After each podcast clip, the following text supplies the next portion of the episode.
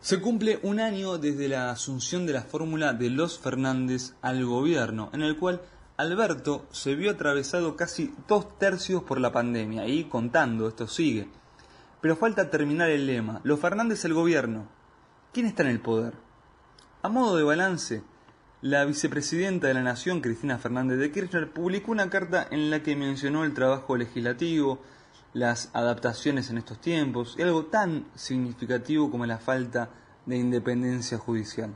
Si no mencionaba lo último, probablemente la hubiesen criticado por sus palabras acerca del trabajo legislativo, porque es así, no ocurre lo del poema de Neruda que dice me gustas cuando callas porque estás como ausente. Bueno, Cristina nunca está ausente en ninguna publicación nacional ni regional que traten temas políticos, eh, sea que hable o no.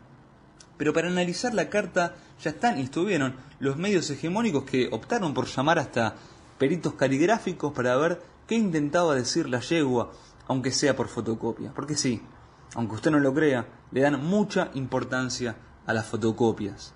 En nudo, lo importante es mencionar la veracidad de los dichos acerca de la justicia, porque ese, ese es el dedo en la llaga de muchos sectores. Sectores minoritarios, pero influyentes. Tema principal, ¿la justicia es independiente? De acuerdo a la interpretación que ha hecho la Corte Interamericana y la Corte Suprema, las únicas razones que permiten la aplicación de una prisión preventiva son dos. El peligro de fuga del imputado o que la persona pueda obstaculizar el proceso.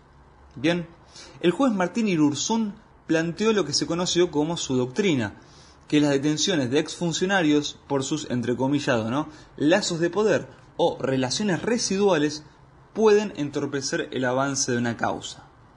¿Quedó claro lo que dije? ¿Está alegremente planteando que hay operadores judiciales adictos a los oficialismos? A confesión de parte, relevo de pruebas.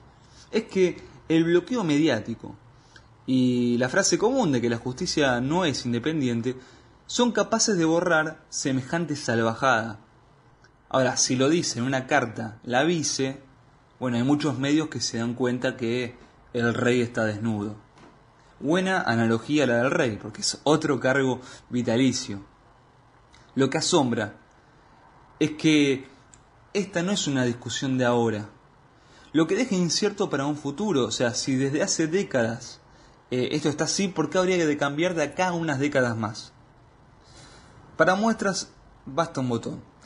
El DNU 441, emitido el 12 de abril del 2011, eliminó el techo del 5% en la representación como accionista de Lances en las empresas donde mantiene inversiones. Bueno, esto es una excusa. ¿Por qué? Porque la medida fue desconocida por Siderar. Acá está la cuestión.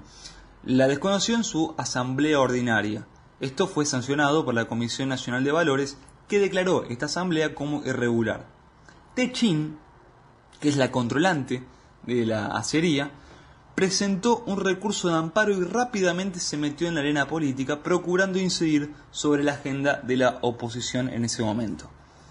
Tanto en sus declaraciones públicas como en la presentación judicial, el holding optó por la estrategia de objetar al DNU desde su formalidad, es decir, diciendo que no hubo ni necesidad ni urgencia al momento en que fue dictado. Techin, manejado por empresario miserable, como dijo Alberto Fernández al comienzo de la cuarentena, se escondió detrás de la pata judicial.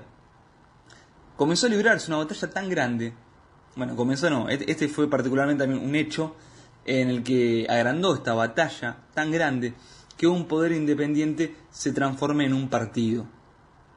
Fue entonces cuando Cristina Kirchner, por entonces presidenta, dijo que para discutir política tenían que, y atención con esta frase, formar un partido y ganar las elecciones. Una frase completamente sacada de contexto en el 2015, cuatro años más tarde, cuando erróneamente el macrismo eh, la utilizaba con la falsa sensación de haberle cerrado la boca. Ahora, lo cierto es que el partido judicial, al cual le apuntaba la frase, nunca se formó. Y tuvimos Bonadío, Irurzún, Stornelli, o el juez que esperó a que asuma Macri para renunciar, hablo de Carlos Fait, quien algunos dicen que fue bueno, que fue malo, pero dicen que fue bueno, fue malo lo que hizo en la década del 80, porque había nacido el mismo año que Evita Perón, imagínense los años que tenía, ¿no? Y seguía sentado en la corte. Mientras, los que le manejaban los peolines le levantaban el pulgar para hacer como que estaba bárbaro. Bueno, estos son algunos de los ilustres nombres de la supuesta independencia judicial. De esa justicia se indignan cuando les dicen que hay lawfare, que meten presos por mandar a tirar huevos, que procesan por rutas del dinero K donde no hay ningún K. Pero basta con que un juez, ¿sí? con que un juez crea en un principio de culpabilidad para enviarlos a un penal. Obviamente en el penal los van a espiar y obviamente antes de ir al penal lo van a detener después de sacarlo de sus casas con chalecos antibalas. Miren si será de vieja eh, esta data de, de la justicia, de la independencia y demás, que el escritor español Francisco de Quevedo en el siglo XVII dijo, donde hay poca justicia, es un peligro tener razón. Hay que salir a pelear, hay que salir a luchar, hay que volver a encontrar todas las cosas divinas, defender el lugar. Tienes que hacerte valer, no sos un trapo de piso. Hoy elegís un país, puedes cambiar este gris, ahora no lo haces más. Es el momento, mi amor, es un momento crucial.